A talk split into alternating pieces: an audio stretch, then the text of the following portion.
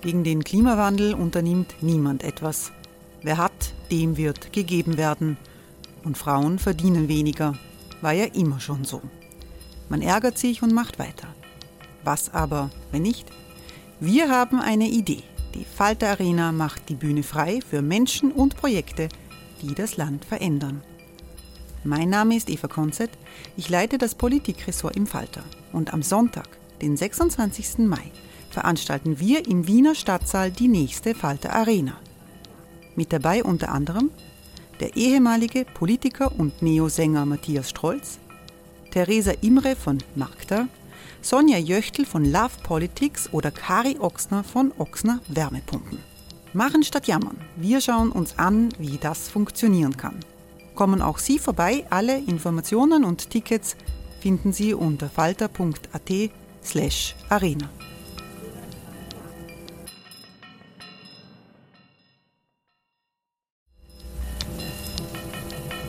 Falter-Podcasts werden durch Werbung unterstützt. Das hilft bei der Finanzierung unseres journalistischen Angebots. Die Erderhitzung ist kein Gefühl, aber mit vielen Gefühlen verbunden. Sorgen etwa oder Angst. Eine Veranstaltung gegen diese Ohnmacht ist Tipping Time, eine Klimakonferenz der Zivilgesellschaft. Von 9.5. bis 11.5. findet Tipping Time in Kooperation von Globe Art, Solektiv und Tangente St. Pölten statt und lädt ein zu Diskurs, Diskussionen und Workshops mit namhaften Vortragenden wie Nikolai Schulz und Friederike Otto. Weitere Informationen finden Sie auf www.tangentesanktpölten.at.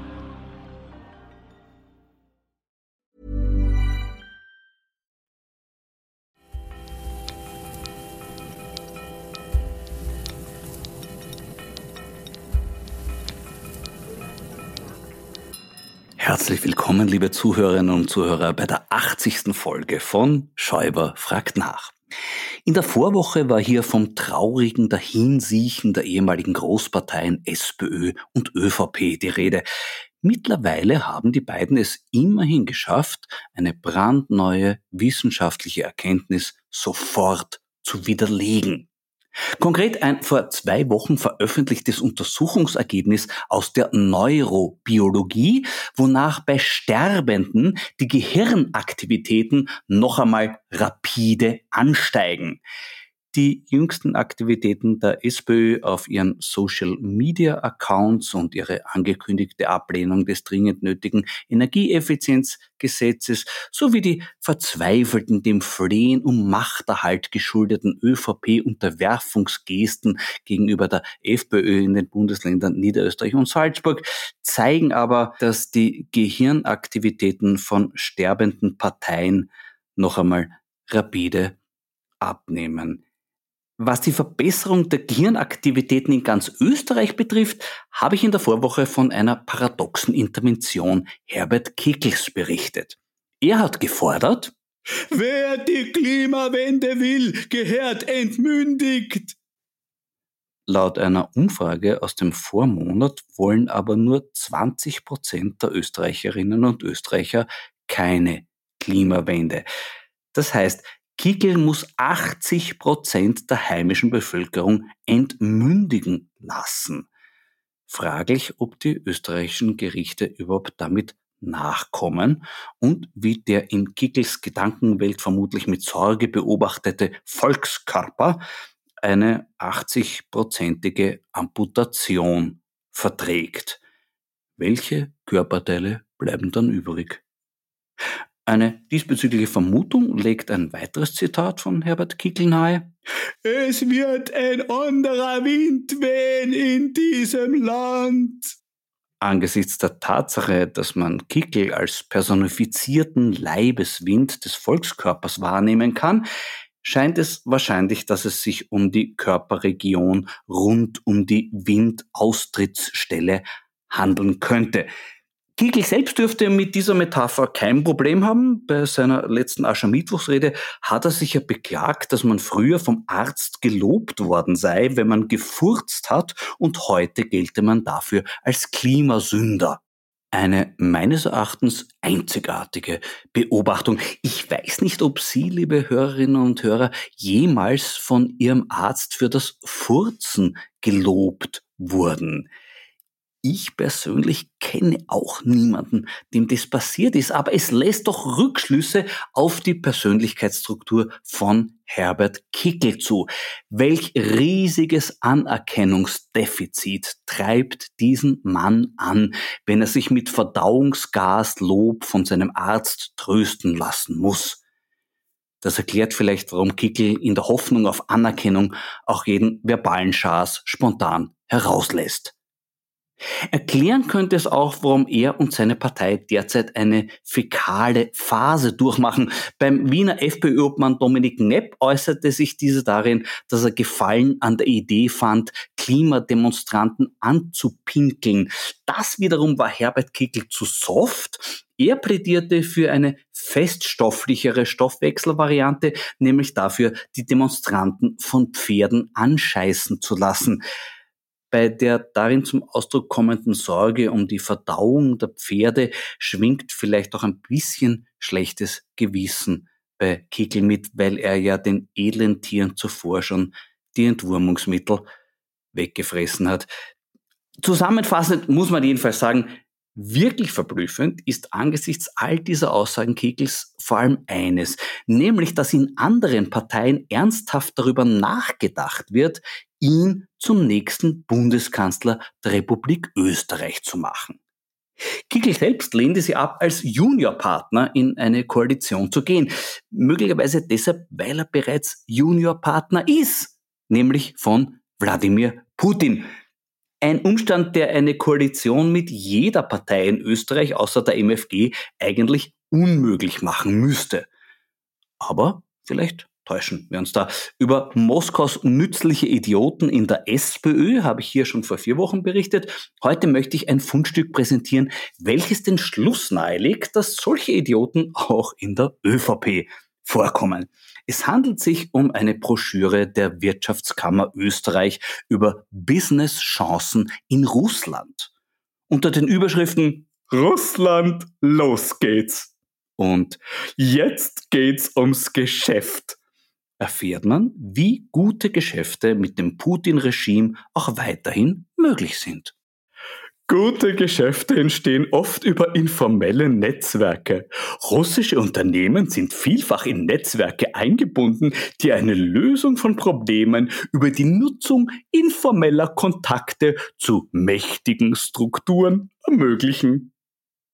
Zur Motivierung dieser Netzwerke gibt es praktische Tipps, Große Ermessensspielräume und niedrige Gehälter einfacher Beamter begünstigen Problemsituationen, die zu unorthodoxen Vorgehensweisen führen können. Für die bessere Planung dieser unorthodoxen Vorgehensweisen gibt es auch einen wertvollen Hinweis. Achtung, bitte beachten Sie, dass derzeit sanktionsbedingt westliche Kredit- und Bankomatkarten in Russland nicht funktionieren. Nehmen Sie Barmittel ausreichend für Ihre Geschäftsreise mit. Das Beherzigend kann man das Geschäftspartnerland so richtig genießen, denn die WKO weiß nicht nur, Moskau und St. Petersburg bezaubern ihre Einwohner und Gäste mit Luxusrestaurants, sondern auch der Abenteuerurlaub kommt nicht zu kurz. Und apropos Abenteuerurlaub, der Ukraine-Krieg und andere geo- oder innenpolitische Themen sollten in Gesprächen mit russischen Geschäftspartnern gemieden werden. Da kann eigentlich nichts mehr schiefgehen. Falls doch, hat die Broschüre einen ganz speziellen Rat. Unter Notrufe listet sie neben Polizei, Feuerwehr und Rettung noch eine vierte Telefonnummer auf. Gasnotdienst. Das klingt nach einer Hotline, die angesichts der Gasabhängigkeit unseres Landes von Russland durchaus auch von österreichischer Seite in Betrieb sein könnte. nämlich konkret seitens des Innenministeriums. Vor ein paar Wochen enthüllte der Falter eine nicht nur für das Ministerium, sondern für unser ganzes Land hochnotpeinliche Geschichte. Der weltbekannte, seit 20 Jahren in Wien lebende Journalist Christo Grossev, Aufdecker zahlreicher russischer Staatsverbrechen wie den Giftanschlägen auf Alexei Nawalny und Sergei Skripal, dem Mord an einem tschetschenischen Regimegegner in Berlin oder dem Abschuss eines malaysischen Passagierflugzeugs mit 298 Toten, dieser Aufdecker verlässt Österreich, weil er sich hier nicht mehr sicher fühlen kann. Grossev begründet das so. Ich vermute, dass es in der Stadt mehr russische Agenten, Spitzel und Handlanger gibt als Polizisten.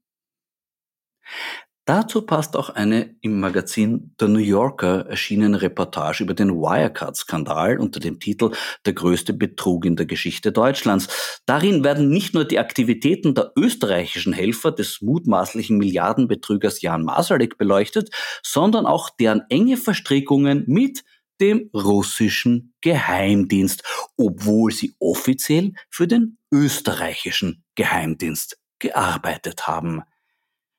Fazit aus all diesen Ungeheuerlichkeiten, vielleicht könnte ja das Innenministerium unter dem Namen Gasnotdienst gleich eine direkt mit Moskau verbindende Hilfshotline installieren, um künftig den Informationsabfluss durch Agenten, Spitzel und Handlanger auf diesem Weg zu vereinfachen.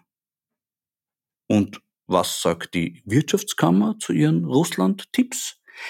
Wenige Stunden nachdem ich meinen Kommentar zu Russland losgeht's in der Zeitung Standard veröffentlicht habe, hat die WKO zunächst die komplette Broschüre offline genommen, um sie wenige Stunden später in einer neuen Version wieder online zu stellen, in der die zuvor erwähnten Zitate penibel gelöscht worden. Matthias Fuchs von der Kronenzeitung wollte daraufhin von der WKO wissen, was da passiert ist und bekam als Antwort, dass das ein ganz normaler Vorgang sei, weil der Bericht eben laufend aktualisiert und inhaltlich angepasst werde. Dieser inhaltlichen Anpassung ist sogar die Überschrift Russland, los geht's zum Opfer gefallen. Auch die Zwischenüberschrift Jetzt geht's ums Geschäft wurde gelöscht. Was mich aber wirklich erheitern konnte, ist, dass sogar der Hinweis auf den Gasnotdienst aus der Broschüre der Wirtschaftskammer verschwunden ist. Ich kann dabei nur hoffen, dass meine Überlegungen zur neuen Hotline aus dem Innenministerium nicht womöglich als Anregung missverstanden wurden. Sehr wohl als Anregung zu verstehen ist mein wöchentlicher Weintipp, dem von der Politik manchmal missbrauchten Gedanken das Beste aus beiden Welten gibt das Weingut Fuchs Steinklammer neuen Sinn, vor allem dann, wenn man Wien als Welt für sich nimmt. Die Weingärten des biodynamischen Betriebes befinden sich nämlich ganz im Norden am Biesenberg und ganz im Süden der Stadt in Mauer. Vom dortigen Kadolzberg kommt der gemischte Satz Jesuit 2020 ein unglaublich feinfruchtiger Wein, Maische vergoren, zehn Monate im Barrik und ungefiltert abgefüllt. Egal in welchen Weinwelten man zu Hause ist, der macht überall große Freude. Prost! Die vorhin erwähnten Themen Gasabhängigkeit von Russland und Informationsabfluss Richtung Putin kann man aber auch in einer Person zugespitzt sehen, nämlich im ehemaligen OMV-Chef Rainer Seele. Der Mann, dem wir das meiste Wissen über diese Zusammenhänge verdanken, ist heute mein Gesprächspartner, der Dossierjournalist und Aufdecker des OMV-Seele-Skandals, Aschwin Sankolka. Grüß dich, Aschwin. Hallo Florian. Bereits 2015 hat ein westlicher Geheimdienst die Republik Österreich vor dem Engagement von Rainer Seele als OMV-Chef gewarnt und gesagt, Putin selbst hätte Seeles Aufstieg in der OMV gefördert. Wenn man sich jetzt anschaut, was du in den letzten Jahren über Seele recherchiert hast, kann man nur sagen, hätten wir bloß auf diese Warnung gehört. Wie siehst du das? Ja, bis jetzt muss man sagen, habe ich ja noch nicht dieses äh, Geheimdienstpapier gesehen das da kursieren soll. Aber wenn das stimmt, na ja, dann, dann stimme ich dir zu. Da hätten wir uns viel erspart. Am Anfang deiner Recherchen standen die exorbitanten Spesen von Seele. 20.000 Euro pro Tag durften wir Steuerzahlerinnen und Steuerzahler ihm bezahlen. Aber das war ihm offenbar zu wenig. Was hast du da entdeckt? Ja, das war natürlich besonders äh, lustig, weil äh, die OMV als eine der großen Profiteure und Verursacher der Klimakrise äh, hat ja in ihren Richtlinien, wie ich damals recherchiert habe, eigentlich ein, ein, ein No-Go für Privatjetreisen. Und äh, im Zuge meiner Recherchen damals habe ich herausgefunden, dass Herr Seele im Unterschied zu seinen Mitarbeiterinnen und Mitarbeitern äh, sehr, sehr gerne mit Privatjets fliegst und fliegt und das auch auf der Kurzstrecke. Ich glaube, es ist relativ viel auch nach Irland oder so. Kann mir, habe ich das falsch in Erinnerung? Ja, wie, wie oft genau, darüber hat sich die OMV quasi ausgeschwiegen, weil äh, Privates muss pri privat bleiben und privat. Das heißt auch Privatjet, ne? das ist ja, ja so gesehen, muss man schon auch bedenken. Nicht? Genau, also, die OMV ist ja sehr genau und man muss ja genau aufpassen, was man äh, sagt oder was man schreibt, wenn man über die OMV redet und genau mit dem ich habe halt damals nicht gefragt, ob es der Firmenjet ist, sondern habe nach Privatjetreisen gefragt und dass das eigentlich irgendwie dasselbe äh, ist, da war die OMV nicht zugänglich. Aber ja, Florian, Sie, Rainer Seel ist immer wieder äh, mit dem Privatjet nach Irland geflogen, weil er dort ein äh, kleines Anwesen hat. Naja, mehr Privatjet, weniger Stadtjet wäre quasi in dem Fall das. Ich habe damals geschrieben, mehr Net zum Jet wäre äh, besser gewesen. Das ist auch schön. Niet passt besonders gut. Es gab ein höchst bizarres OMV-Sponsoring von Zenit St. Petersburg, dem Lieblingsclub von Wladimir Putin. Wie ist das gelaufen? Na, wie ist das gelaufen? Also es ist einmal so gelaufen, dass es äh, extrem geheim war. Ja, also Sponsorings werden ja eigentlich dazu gemacht, dass man in die Welt hinausbrüllen kann, hey, äh, ich Unternehmen X sponsere Fußballclub Y, ja, ähm, und ich bin stolz darauf und das hat üblicherweise auch verkaufsfördernde Effekte.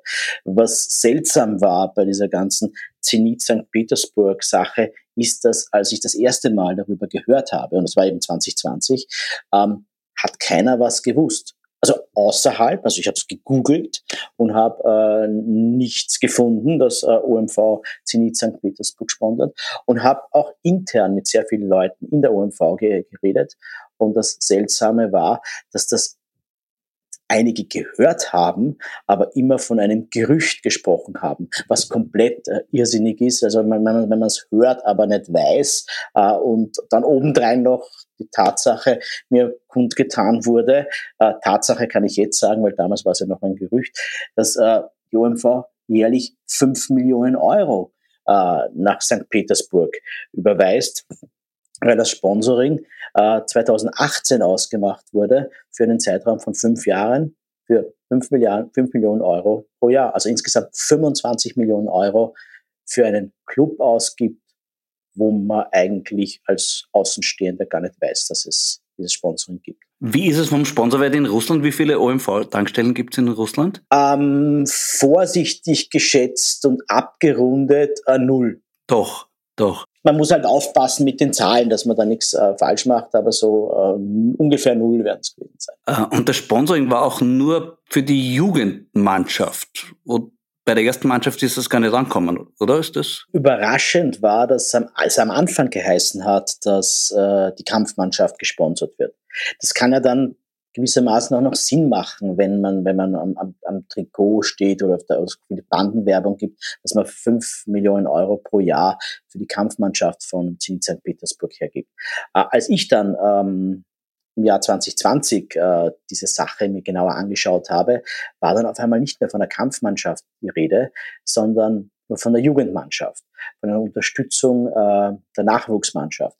Und das ist dann eindeutig viel zu viel Geld was die OMV da ausgegeben hat. Das heißt, es ist bis zu einem Grad wirklich eine Geheimwerbung geblieben. Das, das, das kann man so sagen. Dieses Sponsoring hat das diskreteste Sponsoring aller Zeiten, das von dem nicht einmal die, die Betroffenen was mitbekommen haben. Ne? Es ist gewissermaßen Seeles Geheimoperation äh, gewesen, äh, die wirklich äh, still und heimlich passiert ist. Es gibt natürlich unterschiedliche Überlegungen, warum das äh, gewesen sein könnte, weil wenn du in einem Land sponserst, wo es äh, keine Tankstellen gibt, also aus Sicht eines äh, Ölkonzerns, der, der hauptsächlich, wenn er äh, einen Privatkunden geht, ähm, Benzin, Diesel und so weiter verkauft, dann kann man sich schon Gedanken machen, was da dahinter steckt. Ich habe vorhin von der Wirtschaftskammerbroschüre über gute Geschäfte mit Putins Russland gesprochen. Darin heißt es unter anderem, gute Geschäfte entstehen oft über informelle Netzwerke. Russische Unternehmen sind vielfach in Netzwerke eingebunden, die eine Lösung von Problemen über die Nutzung informeller Kontakte zu mächtigen Strukturen ermöglichen. Kann man Putins Lieblingsclub als informelles Netzwerk mit Kontakt zu mächtigen Strukturen bezeichnen? Also, das, das, das, also fürs, um so eine Frage, lieber Florian, äh, die beantworten zu können, äh, um im OMV-Style zu bleiben, müsste ich einen eigenen Gutachter mir organisieren, der mir das äh, genauer, sich genauer anschaut und mir dann eindeutige Antworten darauf gibt. Ähm, das kostet natürlich auch ein bisschen Geld, das ich nicht habe. Ähm, deswegen kann ich dann nur mutmaßen und aus dem kleinen Wien heraus eine Analyse machen. Und ja, ich glaube, bei einem Club wie äh, Zenit St. Petersburg, wo äh, dahinter der mächtige Gazprom-Konzern steht, mit äh, Alexei Miller an der Spitze, ja, da kann man schon äh, die These durchaus entwickeln, dass das äh, zur Förderung informeller Netzwerke auch nicht unbedingt schlecht wäre, dort ein Sponsoring zu machen. Heute wissen wir, dass uns Seele die Gasabhängigkeit von Russland eingebrockt hat. Der damalige Energieminister Mitterlehner hat berichtet, dass Seele die Strategie der OMV ganz bewusst statt in Richtung mehr Diversifikation noch mehr in Richtung Abhängigkeit von Russland gedreht hat. Den ursprünglichen nur bis 2032 laufenden Liefervertrag mit Gazprom hat Seele bis 2040 verlängern lassen. Dazu hat er erklärt, in meiner 20-jährigen Russland-Erfahrung habe ich eines gelernt, man soll nur auf einer Hochzeit tanzen. Hätten da nicht alle Alarmglocken läuten müssen? Eigentlich schon, nur du hast ja schon die Wirtschaftskammer erwähnt und wenn ich so die Uhr zurückdrehe, dann muss ich schon sagen, ähm, da war ganz Österreich, also von der Politik über die Medien, äh, sehr, sehr unkritisch, was diese Beziehung zu Russland, zu den Gaslieferverträgen und äh, Gazprom betroffen hat. Äh, damals war nichts Kritisches zu lesen. Äh, übrigens bis heute äh, wird die OMV von vielen Medien ziemlich ausgespart, wenn es um kritische Artikel geht. Ähm, und da wäre uns einiges erspart geblieben, wenn wir damals schon genauer hingeschaut hätten. Hey, I'm Ryan Reynolds. At Mint Mobile, we like to do the opposite of what Big Wireless does. They charge you a lot, we charge you a little. So naturally, when they announced they'd be raising their prices due to inflation, we decided to deflate our prices due to not hating you. That's right. We're cutting the price of Mint Unlimited from $30 a month to just $15 a month. Give it a try at mintmobile.com slash switch. $45 upfront for three months plus taxes and fees. Promote for new customers for limited time. Unlimited more than 40 gigabytes per month. Slows. Full terms at mintmobile.com. Das mit dem Tanzen auf einer Hochzeit hat Putin vermutlich ähnlich gesehen und hat sich aber für die Hochzeit von Karin Kneißl entschieden. Ne? Seele hat gesagt, wir sind Gazprom in unserer Zusammenarbeit verpflichtet und schauen nicht zur Seite. Der OMV hat dieses nicht zur Seite schauen Seeles in Wirtschaftskreisen den Beinamen Gazprom West beschert. Warum hat da keiner aufgemuckt? Also ich habe für die Recherchen zur OMV mit äh, auch sehr vielen Industriellen und Leuten, aus, also vor allem aus Oberösterreich, wo ja in, Öster wo in Österreich die großen Industriebetriebe sitzen, äh, geredet. Und dort hat man mir gesagt, Herr Sankolka, das ist ein günstiger Rohstoff, den wir da bekommen. Also Gas, billiges Gas braucht die Industrie äh, in unterschiedlichen Bereichen. Und wenn die Einfluss nehmen können auf die Politik und die OMV ist natürlich Österreichs größter Industriekonzern und auch ein wichtiger äh, Verteilerkreis für äh, Energie, vor allem Gas. Ähm, dann bemüht man sich, dass das billige Gas weiterkommt. Und wenn da der Preis ist, dass man sich halt mit einem Regime wie Russland freundlich stellt, ja, dann, dann macht man das. Also das, da hat es echte, handfeste äh, wirtschaftliche Interessen gegeben, dass man da halt nicht so genau auf Menschenrechte und vielleicht auch auf äh, Abhängigkeiten äh, Energieabhängigkeiten geschaut hat. Ja, aber es war schon noch politisch gewollt. Also aus einem von der WKStA verakteten Chatverlauf wissen wir, dass Seele, Sebastian Kurz, Sigi Wolf und René Benko beim großen Chef waren. geschrieben wurde, mit großer Geschäft gemeint war Wladimir Putin. Hat das Netzwerk dieser vier Moskatiere Seele so lange im Amt gehalten?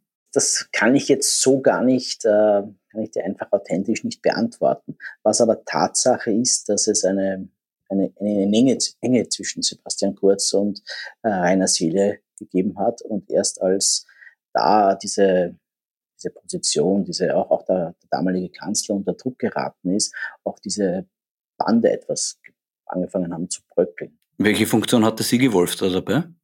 Sigi Wolf hat, äh, ist, ein, ist ein bekannter, sehr, sehr gut nach Russland vernetzter Unternehmer und der war ein, ein Unterstützer der ganzen Russland-Geschichten. Also der, der hat viele bekannte äh, russische Industrielle, Oligarchen teilweise nach Österreich geführt, war immer ein, früher hat man gesagt, ein Brückenbauer ähm, zu Russland.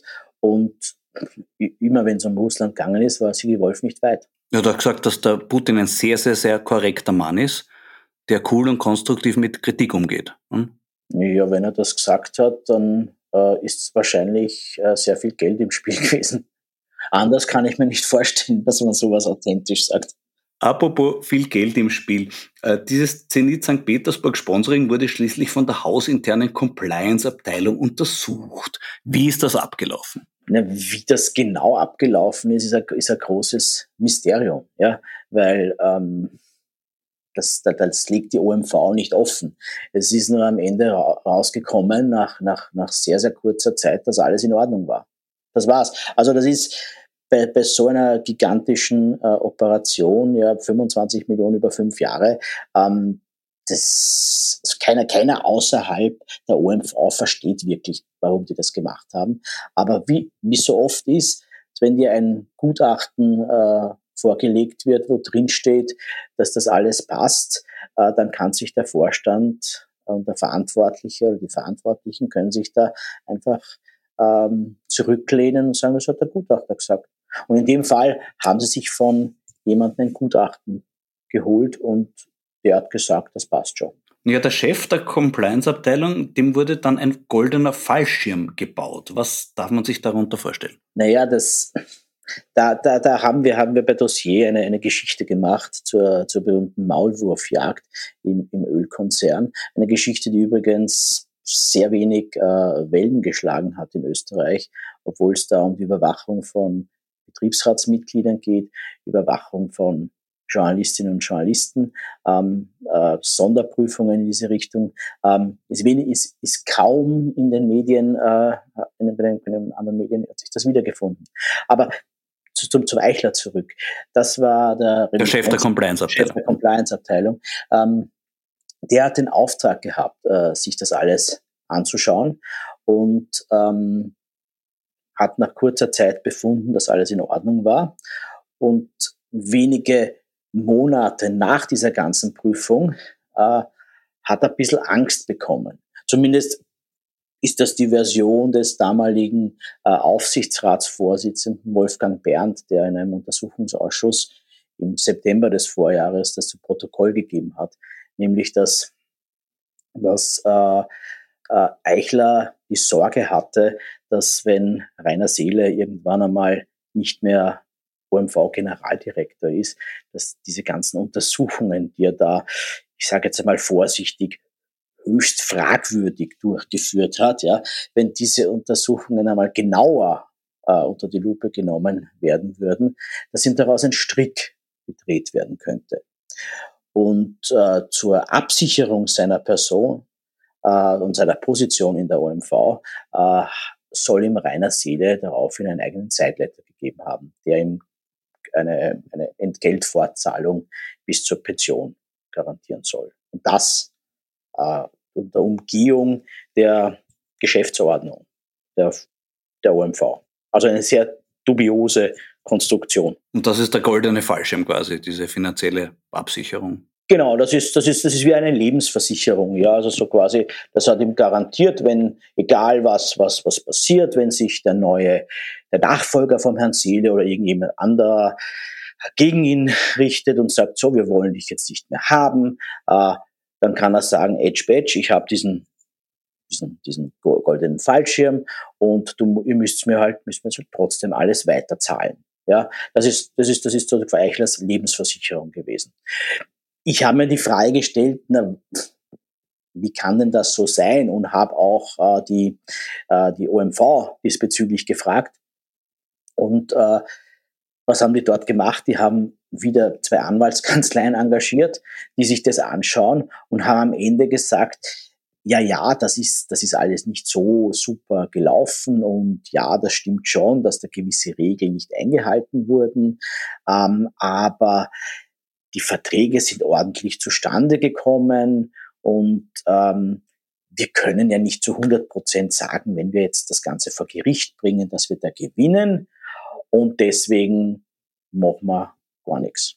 Und der Aufsichtsrat, der jetzt nicht unbedingt äh, mit, den, mit, den, mit den besten Leuten, die man in Österreich da für solche Positionen bekommen kann, bestückt ist, der hat das mehrheitlich als okay befunden. Also quasi, wenn man nicht hundertprozentig sicher ist, dann, dann geht man nicht vor Gericht. Naja, der Aufsichtsrat muss sich auch mit anderen Dingen beschäftigen und ist da erstaunlich milde. Es gab zum Beispiel diesen höchst umstrittenen, auch von Seele verantworteten Borealis-Deal. Worum ist es da gegangen? Ja, der Borealis-Deal, das war im Jahr 2020. Da hat die OMV ähm, ihre Strategie äh, nachschärfen wollen in Richtung, wir wollen mehr nachhalt, wir wollen ein nachhaltiger Konzern sein und hat äh, gemeint, ja, wir übernehmen jetzt äh, die Mehrheit an diesem Chemiekonzern Borealis. Der ist zufälligerweise oder günstigerweise auch äh, Teil der größeren OMV-Familie, weil zum Jahr, im Jahr 2020, also konkret Anfang 2020, da hat der OMV bereits 36 Prozent an, an der Borealis gehört. Das heißt, äh, die haben vom bisherigen Großaktionär, das war ein äh, Staatsfonds der Vereinigten Arabischen Emirate, haben wir dort innerhalb der, des Aktionärskreises, waren ja nur zwei, äh, die Mehrheit übernehmen können. Weil die eben gemeint haben, so, das brauchen wir, um eine guten Börsenstory darzubringen, um unsere Investoren zu befrieden.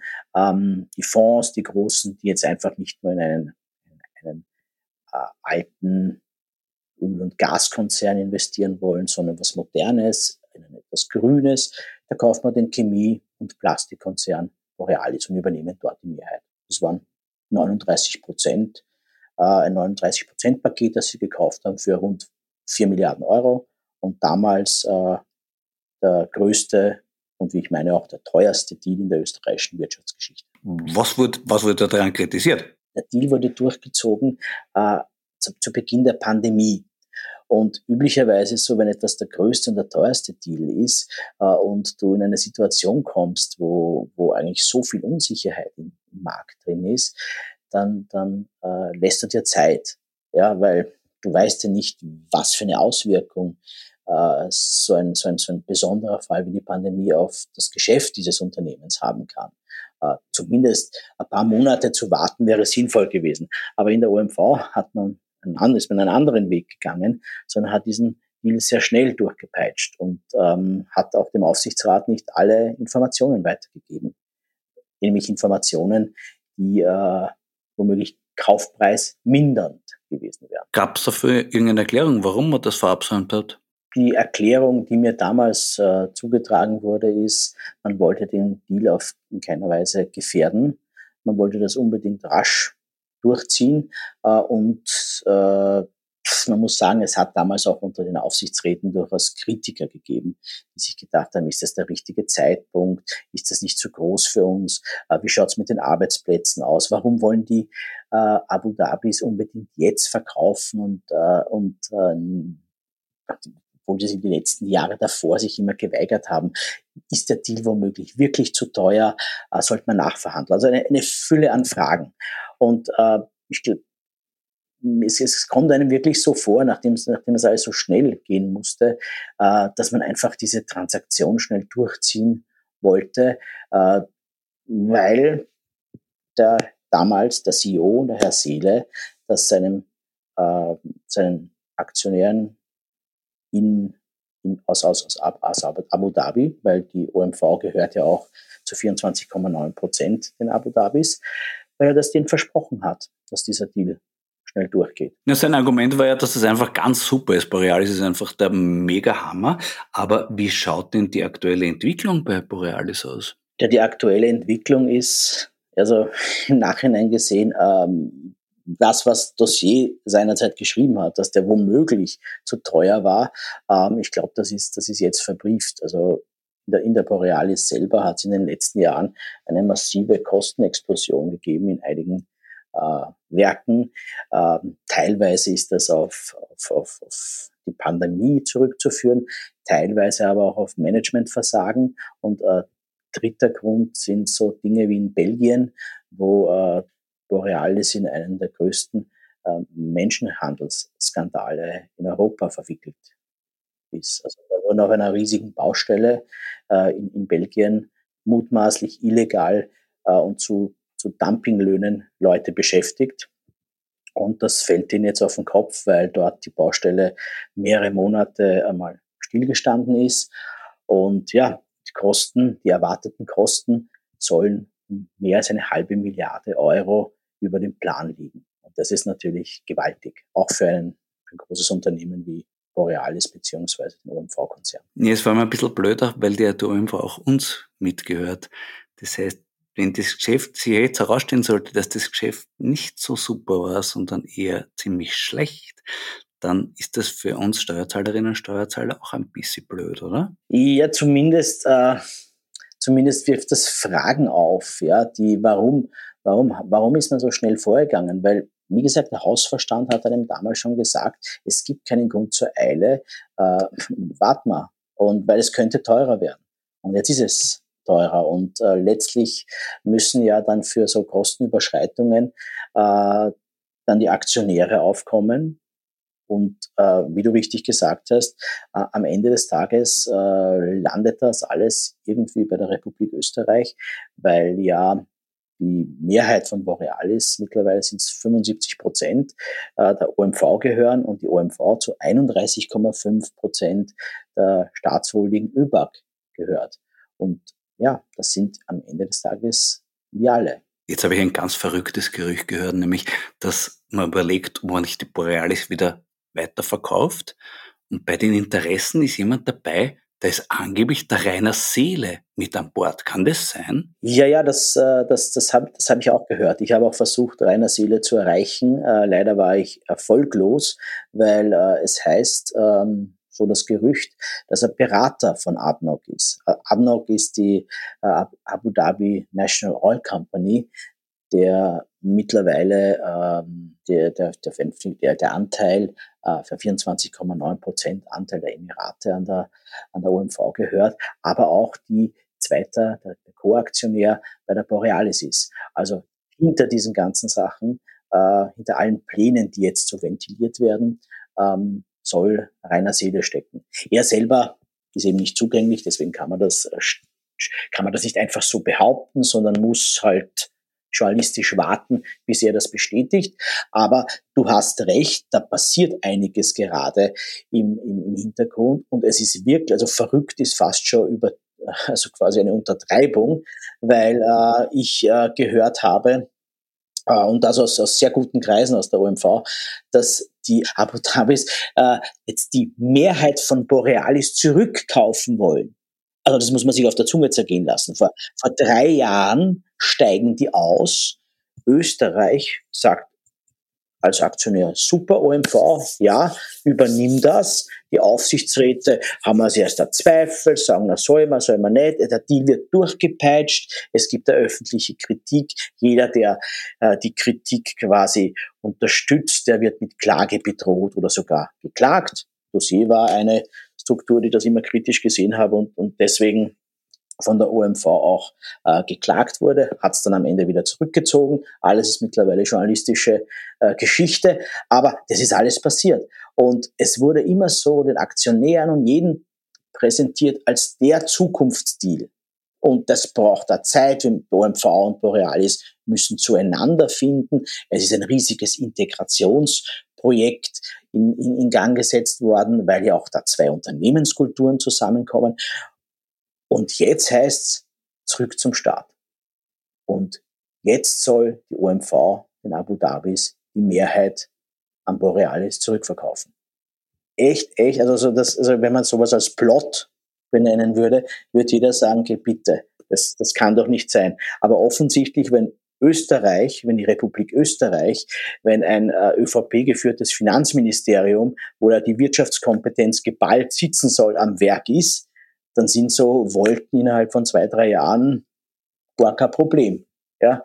Ähm, und das passiert derzeit mit allen, mit allen äh, Begleiterscheinungen. Also in der, in, der, in der OMV selber sind die Betriebsräte komplett aus dem Häuschen, weil was bedeutet denn das, wenn, wenn, wenn das wirklich äh, passieren würde? Äh, die, der, die, das Headquarter in Österreich ist in Gefahr. Äh, die, die ganzen, die ganzen äh, äh, Arbeitsplätze, die mit Borealis hier äh, in Verbindung stehen, aber auch in der OMV sind, sind in Gefahr, weil es natürlich Verlagerungen geben wird. Ähm, ja, also so, es ist eine, eine, ein gefährlicher Cocktail, der da gerade gemixt wird. Es klingt auf jeden Fall wirklich absolut irre. Du hast vorhin erwähnt, die Klage, die euch angedroht wurde, die, ihr damals sogar bekommen habt, die Einschüchterungsklage. Wie ist das damals gelaufen? Ja, das ist ja überhaupt ganz, ganz, ganz komisch gewesen. Und mittlerweile äh, ist es verbrieft, äh, dass das eine Einschüchterungsklage war, weil am Anfang hat, kann man ja durchaus eine Position beziehen, dass man, man es gefällt einem nicht, was man, was man schreibt und äh, es ist, vielleicht schreibt ein Medium auch komplett falsch, dann darf man vor Gericht ziehen. Aber in dem Fall wollte die OMV einfach verhindern, dass wir an, dass wir eine kritische Berichterstattung zur OMV ähm, machen. Und wir mittlerweile wissen wir, warum, weil wir, in, weil wir trotz Klage äh, brav, kritisch, genau, exakt über die OMV geschrieben haben, nämlich, dass sie äh, Klimaaktivistinnen und Klimaaktivisten äh, mutmaßlich überwacht, dass sie äh, Diensthandys und die E-Mails von Mitarbeiterinnen scannt und dass sie, wie wir jetzt auch mittlerweile wissen, sogar Betriebsratsmitglieder und äh, Journalistinnen äh, im Visier hat. Und das alles ist natürlich nicht super für einen teilstaatlichen Konzern. Und das haben wir alles ans Tageslicht gebracht. Und mit dieser Einschüchterungsklage war da eigentlich das Ziel, da hat die OMV viel Geld in die Hand genommen, um das zu erreichen, dass wir halt nichts schreiben, sondern dass wir uns als Dossier fürchten und sagen, oh, um Gottes Willen, die böse OMV kommt da, da machen wir jetzt lieber gar nichts. Äh, hat nicht funktioniert. Wir haben trotzdem weiter berichtet und konnten so halt darstellen, was da alles schief läuft in diesem Konzern. Auf jeden Fall waren die Ereignisse so dramatisch, dass aus ihnen sogar ein Theaterstück gemacht wurde. Wie ist es dazu gekommen? Ja, das Theaterstück ähm, basiert auf der Idee von äh, dem Autor und Regisseur Kalle Fuhr, der dann erfahren hat, dass mit der Einschüchterungsklage und äh, was wir so alles über die OMV ans Tageslicht bringen, ja, und, und Russland ist ja auch ein Thema, die Gaslieferverträge, ähm, hat er sich gedacht, das wird auch spannend, all die Geschichten, die wir eben so off Records erzählen. Also du kennst das, kennst das ja auch sehr gut aus der Zusammenarbeit mit Florian Klenk. Wir, wir, wir Journalistinnen und Journalisten wissen ja meist mehr als das, was wir äh, dann zu Papier bringen. Und viele dieser Sachen können aber durchaus interessant sein für die, für, für, die, für das Publikum. Und äh, Theater ist so eine Möglichkeit, äh, Emotionen rüberzubringen, Dinge, die ich die ich nicht in, in einen Text hineinbringen kann. Ähm, du hast ja das Theaterstück gesehen. Wie hat es dir gefallen? Sehr, sehr gut. Es ist sehr, sehr gelungen. Es vermittelt sich. Ich glaube auch für Menschen, die, die Sach, den Sachverhalt nicht kannten vorher, ist es, kommt es sehr klar rüber, äh, worum es geht und was passiert. Ähm, mir ist nur aufgefallen, dass eigentlich äh, die Berichterstattung rundum ein bisschen dürftig war. Also ja, es war die zweite Kritiken, die erschienen sind, sind sehr gut, äh, aber es war ein bisschen wenig.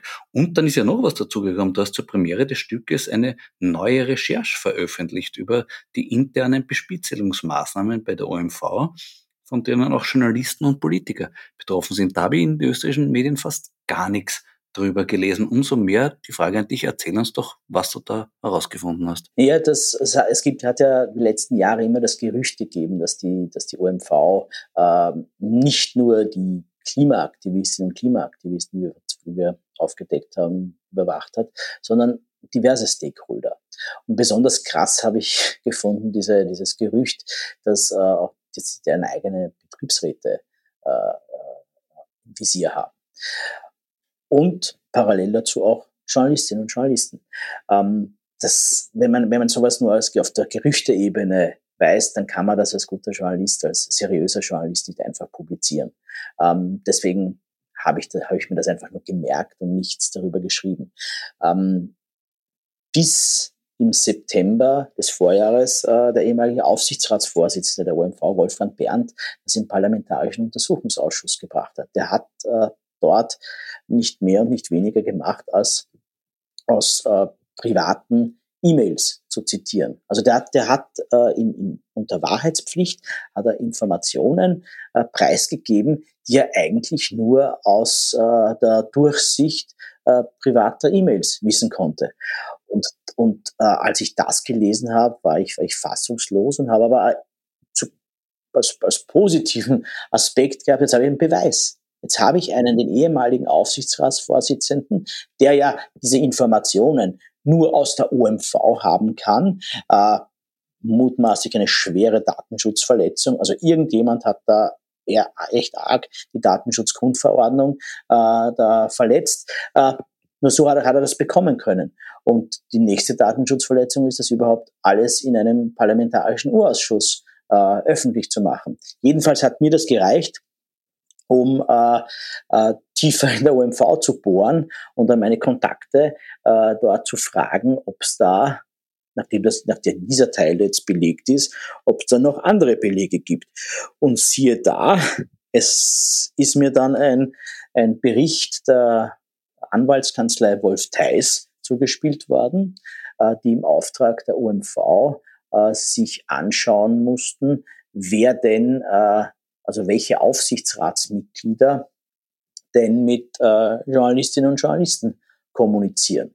Das haben die laut Bericht gemacht, äh, indem sie vor allem Social-Media-Profile sich angeschaut haben ähm, und äh, aus dem heraus eigene Profile abgeleitet haben, wer mit wem im Zusammenhang steht. Ich habe da, der Bericht ist ziemlich stark und sehr ausführlich ich habe mir dann schon gedacht, na hui hui, was die OMV da gemacht hat und dass das bei der Datenschutzbehörde da äh, einfach so durchgehen sollte, das ist eher schwer sich vorzustellen. Aber was mich echt überrascht hat, ist, dass äh, kein Medium sich das angeschaut hat. Weißt du, wir, wir reden in Österreich sehr viel über äh, Viktor Orban und wie arg dort die Medienlandschaft ist. Und da passiert jetzt was hier in Österreich, was durchaus hinterfragenswert ist. Äh, ich erwarte nicht, dass überall immer eine Covergeschichte deswegen entsteht. Aber der Umgang der OMV mit Betriebsratsmitgliedern, mit Journalisten, ähm, ein, einer, der betroffen ist, der Thomas Trotzter, der ehemalige Verfassungsminister, hat, hat, hat äh, als ich ihn darauf diesbezüglich gefragt habe, weil auch ein E-Mail, das er an äh, geschrieben hat, hat die OMV äh, gelesen, hat gesagt, so ein Verhalten kennt er eigentlich nur aus Diktaturen, dass Journalisten, Politiker oder Gewerkschafter überwacht werden. Und ja, das sagt eigentlich hier alles aus. Ist vielleicht auch ein möglicher Grund, dass man bei, bei euch, bei Dossier halt mit Inseraten keinen Druck machen kann, während in anderen Medien sehr wohl und die sind doch sehr voll auch immer wieder mit OMV-Inseraten. Ähm, ich glaube, da triffst du in Schwarze. Also in Österreich ist es durchaus äh, häufig so, dass wenn äh, man jetzt einmal die ausschließt, dass äh, eine, eine, eine Meldung oder eine Information jetzt nicht berichtenswert ist, ja, ähm, dass meistens dann in der Abwägung, wie groß man Geschichte macht, wie man es aufgreift und so, wenn dann am Ende rauskommt, na, wollen wir nicht, dass es durchaus wert ist, sich anzuschauen, wie viel äh, die OMV denn da bezahlt hat, zumindest in diesem konkreten Fall. Die OMV gibt auch sehr, sehr viel Geld aus für Inserate. Also für das Jahr, im Jahr 2021 habe ich das mir mal angeschaut, weil mich damals interessiert hat, in diesem Krisenjahr, als uns die OMV geklagt hat, na, hat, hat, die, hat die da irgendwie versucht, Medien auch zu beeinflussen, bin auf über eine Million Euro gekommen. Über eine Million Euro, die in Printmedien reingehen. Und damals äh, äh, als es um diesen Borealis-Ziel und so gegangen ist, ist mir aufgefallen, dass eigentlich sehr, sehr unkritisch darüber berichtet worden ist. Es hat da und dort einmal äh, eine Meldung gegeben, ähm, so viel, dass man sagen kann, hey, wir haben eh darüber berichtet. Was, was wollen Sie denn? Wir sind irgendwie. Aber viel zu wenig, äh, dass die Öffentlichkeit versteht, was da im Gang ist. Und wir haben heute auch schon darüber geredet, über diese Gaslieferverträge und über diese ähm, ungute Nähe äh, zu Russland. Ja, das alles hätte schon viel früher äh, kritisch hinterfragt werden können. Ist aber nicht passiert. Du, vielleicht ist ja auch eine, um es einmal positiv zu formulieren, eine mögliche Zukunftschance für das OMV, wenn das jetzt mit der äh, Borealis nichts mehr ist, äh, dass man sich eben wieder neue Geschäftsfelder aussucht und da könnte vielleicht Personenüberwachung oder auch Medienförderung ein neues Geschäftsfeld werden für die OMV, wenn sie da schon in den letzten Jahren so aktiv waren, oder? Ja, aber ich hätte mich, mich hätte auch nicht überrascht, wenn die OMV auf einmal die Wiener Zeitung übernimmt. Es wird sich aber auf jeden Fall was tun bei der OMV. Am 31. Mai wird die Aktionärshauptversammlung der OMV stattfinden. Äh, was darf man da erwarten? Na, erwarten darf man, dass das äh, all das, was in den letzten Wochen und Monaten äh, berichtet wurde, also diese Kostenexplosion äh, in, der Borealis-Gruppe. Äh, ich glaube auch die Überwachung, ähm, so, auch wenn sie in den Medien nicht groß berichtet wird, die Aktionäre lesen ja sehr genau. Die Aktionäre lesen auch Dossier. Äh, und ich kann mir sehr gut vorstellen, dass äh, da viele Fragen gestellt werden, was es damit auf sich hat.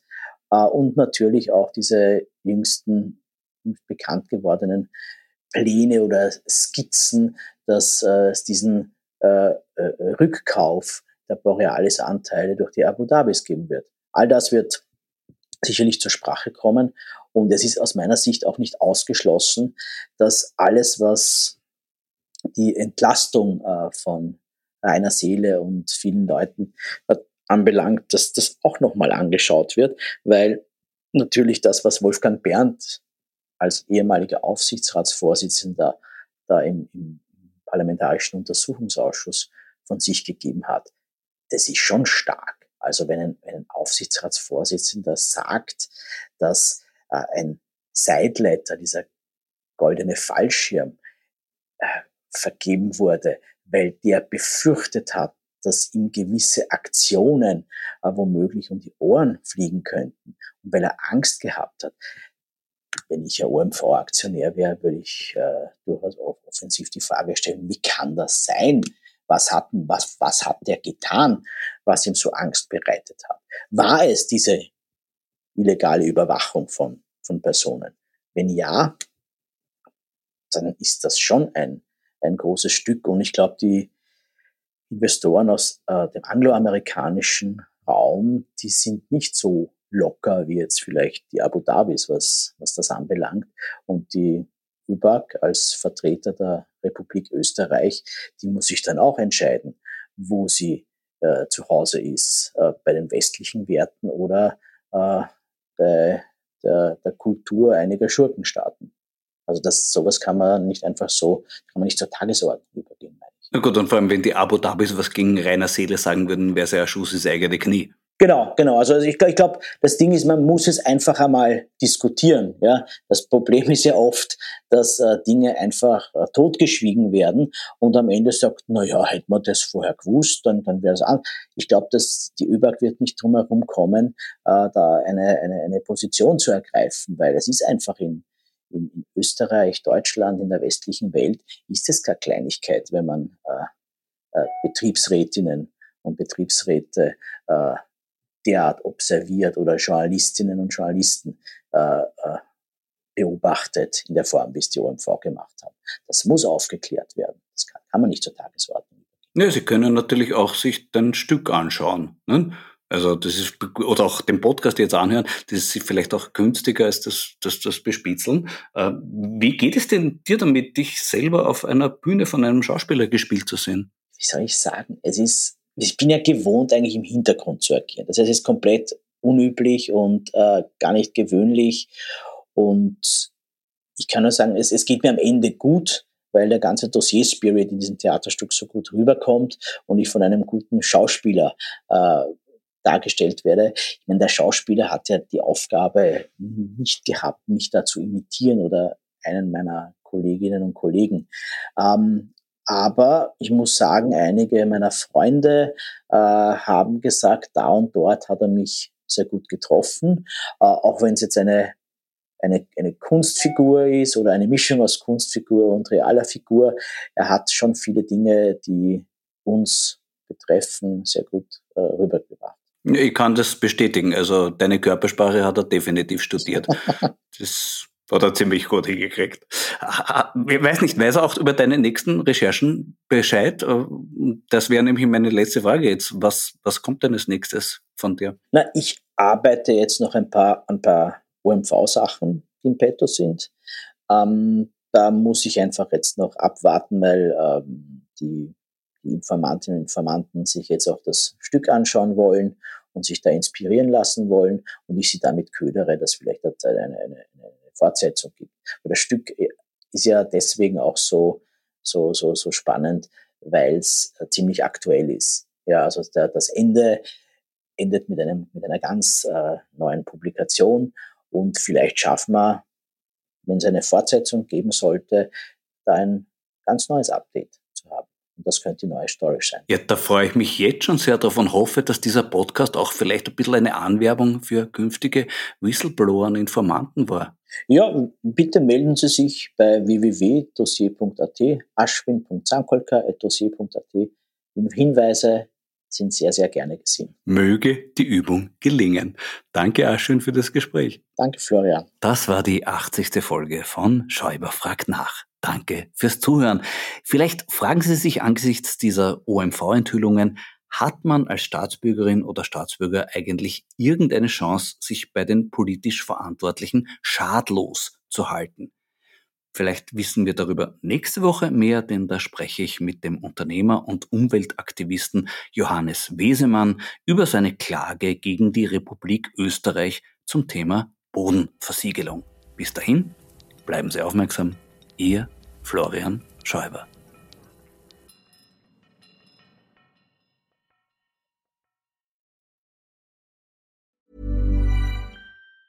Hey, it's Danny Pellegrino from Everything Iconic.